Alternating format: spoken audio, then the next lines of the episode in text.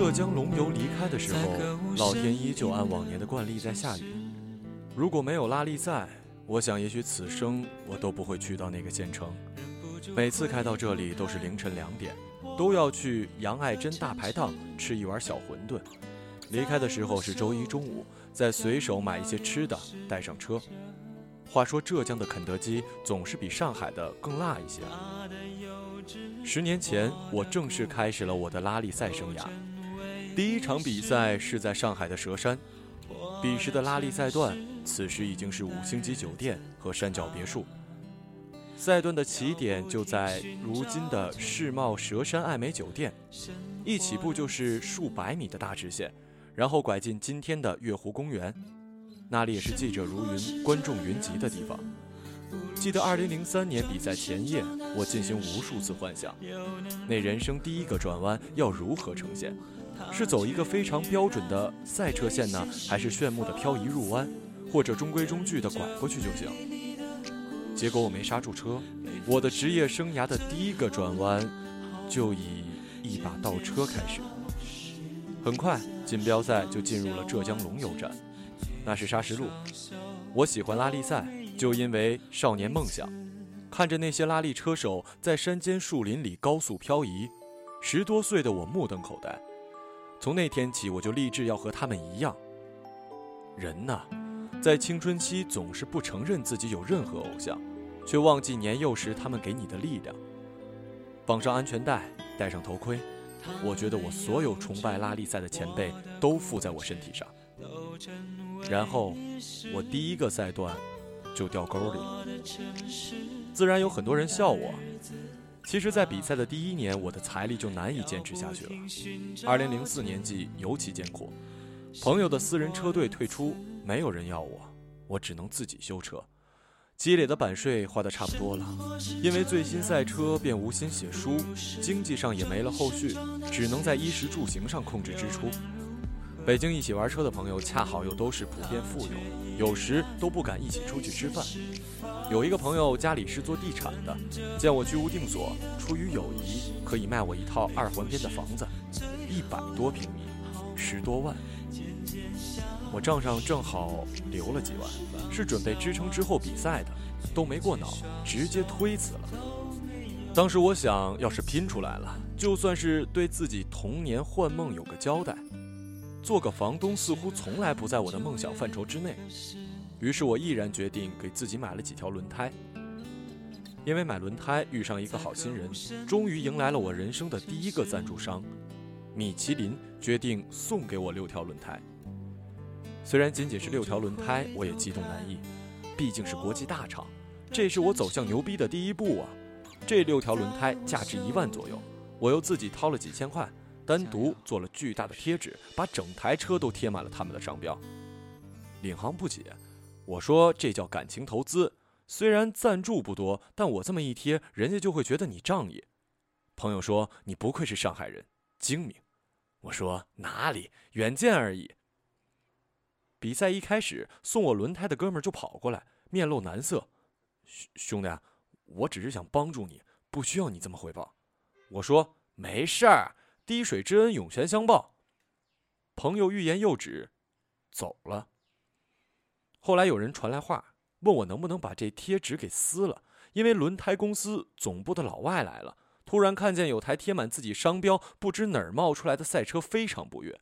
米其林有非常严格的赞助规定，一般只能赞助获胜的车手。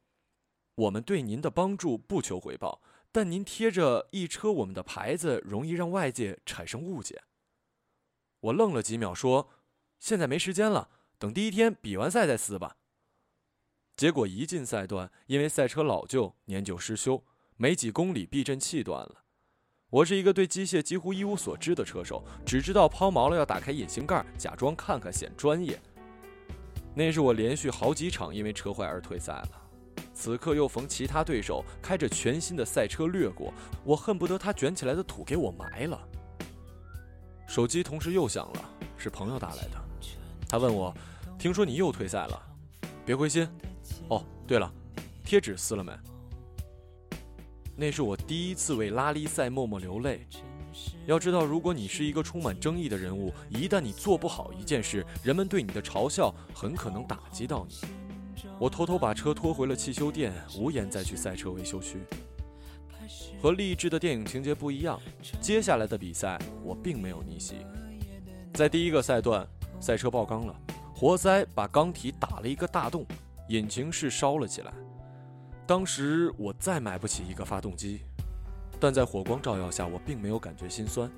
要知道，坚固的事物要经过烈火的锤炼，这火光既不能温暖我身，也不能焚毁我心。从那天起，这件事我必须要做到它。每个人的身体都有厚的地方，他们各不相同。有些人厚的是手上的老茧，有些人厚的是背上的污垢，有些人厚的是脸上的老皮。我愿自己厚的是心脏的肌肉。打死也不能放弃，穷死也不能叹气。要让笑话你的人成为笑话。发动机烧了以后，我回到老家，邻居家发小韩春平对我说：“你骑自行车还不错，但是赛车还是很难赢全国比赛的。我们承认你在亭东村还是最快的。”我说：“你等着看吧。”后来的故事就是现在这样。二零一二年，这是我参加拉力赛的第十年。在第一次退出比赛的浙江龙游县城，我捧起了自己第三个年度车手总冠军奖杯。高兴的是，我终于可以向春平说，我做到了。因为一次可能是侥幸，两次可能是运气，但三次说明我还可以。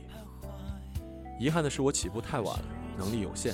我相信自己在亚洲的拉力车手里，也许还算不错，但无法和那些欧洲人相比。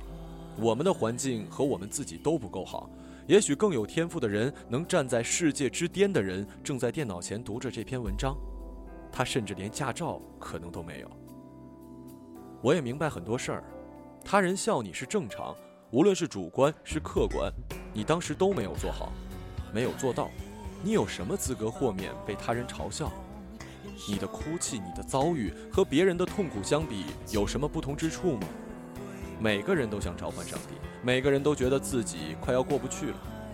他人鼓励你，那是助燃的汽油；他人笑话你，也许是你汽油里的添加剂。后来，我并没有和那些当年笑话过我的记者反目，反而现在都是很好的朋友。虽然现在我的赛车上已经被各种赞助商贴满，我用着倍耐力或者横滨无限量提供的最好的轮胎，开着最好的赛车。每场比赛都更换最好的部件，但我还记得当年那六条轮胎。那时我觉得我要争气，要让他们见识我的实力。现在我觉得我应该纯粹的感谢他们，并不是因为他们给我斗志，而是他们确实做得很好，又帮到了有潜力的车手，又确保了自己的商业原则。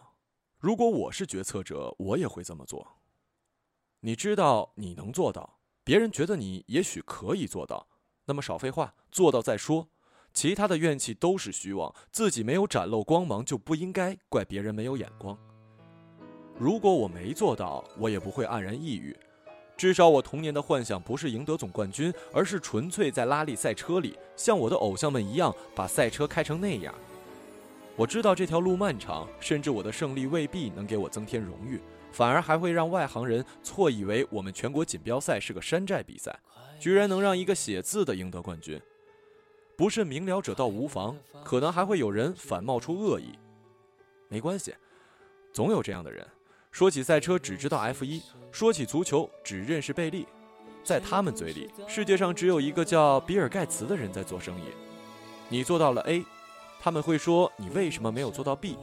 你做到 B，他们会问你为什么没有做到 C。对于这样的人，无需证明自己，无需多说一句，你只需要无视和继续。做事是你的原则，碎嘴也是他人的权利。历史只记得你的作品和荣誉，历史不会留下一事无成者的闲言碎语。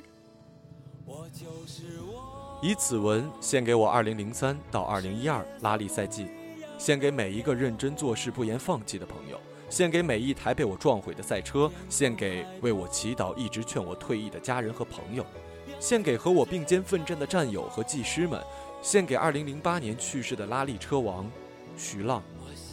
我从你身上学到如何开车。我赛段里的每一个动作，也许都有你的影子。你让我知道有些东西是不会磨灭的。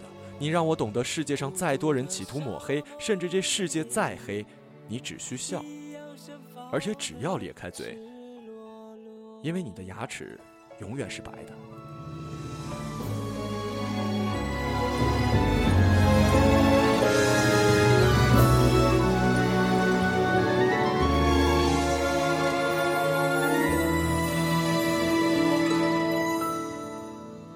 多么高兴，在琉璃屋中快乐生活，对世界说，什么是光明和磊落？我就